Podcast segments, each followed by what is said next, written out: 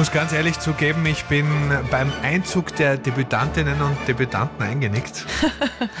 Wie lange hast du durchgehalten, Martina? Na, ich war bis um eins wach, aber ich zelebriere das. Ich liebe diesen Abend. Mhm.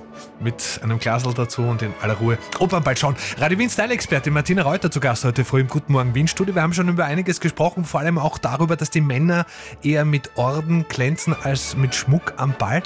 Aber bei den Damen gibt es da einiges an Geschmeide. Ja klar, das sind richtig teure Klunker, die sie tragen. Also zum Beispiel Anna Netrebko hatte ein wunderbares Diamantenkollier, ganz halsnah nah, hat mich eh gewundert, weil sie muss ja auch singen und braucht die Luft, aber das war ziemlich eng am Hals. Ja. Riesenohrringe, schöne Ringe und das Ganze im Wert von über einer Million. Das war von Chopin der Schmuck.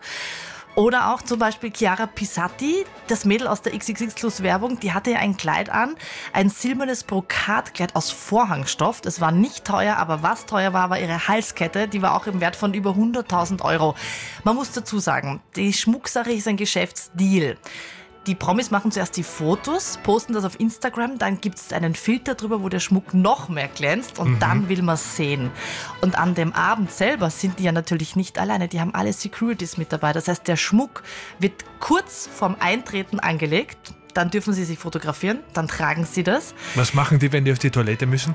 Naja, die sind nicht alleine. Die Securities warten vor der Toilettentür, aber da geht gar nichts sonst. Und das Ganze ist natürlich dann vorbei, wenn sie den Ball auch wieder verlassen. Mhm. Dann wird sofort der ganze Schmuck abgenommen. Ab in den und das war's dann. Mhm. Genau. Gibt es da eigentlich auch Damen, die komplett auf Schmuck verzichten?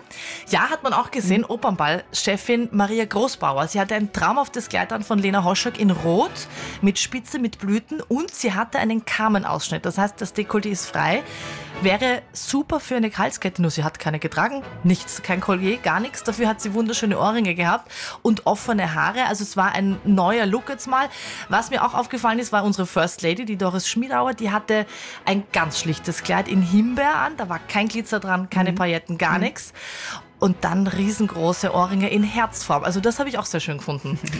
Radio Wien Style-Expertin Martina Reuter zu Gast nach dem Ball der Bälle, gleich mit den Highlights und den Hoppalas.